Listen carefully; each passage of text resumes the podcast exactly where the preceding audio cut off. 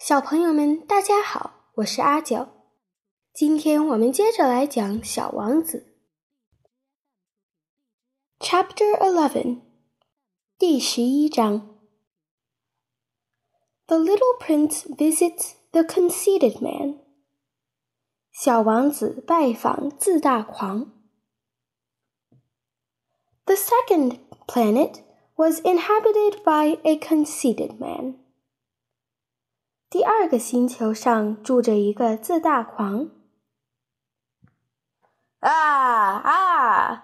I am about to receive a visit from an admirer, he exclaimed from afar when he first saw the little prince coming. For to conceited men, all other men are admirers. 啊啊！我正来迎接呢。 一个仰慕我的人来了。一看到小王子来了，他老远就高声喊道：“因为对自责的人来说，其他人都是他的仰慕者。” Good morning, said the little prince. That is a queer hat you are wearing. It is a hat for salutes, the conceited man replied. It is to raise in salute when people acclaim me. Unfortunately, no one ever passes this way. 早上好，小王子说道。你戴的帽子好奇怪。这顶帽子是用来致意的，自大狂回答。人们为我欢呼的时候，我好举起它致意。 不幸的是，根本没有人从这儿经过。Yes, said the little prince, who did not understand what the conceited man was talking about. 是吗？小王子问。他不明白这个自大狂在说什么。Clap your hands, one against the other the conceited man now directed him. The little prince clapped his hands. The conceited man raised his hat in a modest salute. 拍手，一只手放在另一只上。自大狂教他。小王子拍起手来，自大狂就举起帽子，谦虚地向他致意。 is more entertaining than the visit to the king, the little prince said to himself. And he began again to clap his hands, one against the other.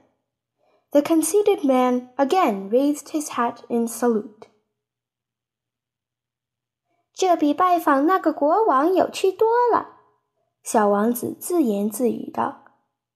然后他又拍起手来，一只手拍着另一只。 自大狂再次举起帽子致意。After five minutes of this exercise, the little prince grew tired of the game's monotony. And what should one do to make the hat come down? he asked. But the conceited man did not hear him. Conceited people never hear anything but praise. 反复做了五分钟后，小王子觉得这个游戏很单调，没什么意思。该怎么做才能把帽子拿下来呢？他问道。可自大狂没有听到他的问话。自大的人除了赞扬的话，什么也听不到。Do you really admire me very much? he demanded of the little prince. What does that mean, admire? To admire means that you regard me as the handsomest, the best dressed, the richest, and the most intelligent man on this planet. But you are the only man on your planet. Do me this kindness admire me just the same。你真的非常仰慕我吗？他问小王子。仰慕是什么意思呀？仰慕的意思是你认为我是这个星球上最英俊、穿的最好、最富有、最聪明的人。可是。你是你的星球上唯一的人呢。帮我这个忙吧，还是仰慕我吧。I admire you, said the little prince, shrugging his shoulders slightly. But what is there in that to interest you so much? And the little prince went away.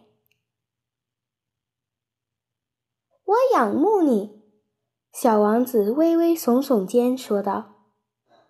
可到底是什么东西让你对此这么感兴趣呢？于是小王子就离开了。The grown-ups are certainly very odd, he said to himself as he continued on his journey. 大人们果真非常怪异。他一边继续赶路。一边咕哝着。好了，小朋友们，今天就讲到这里。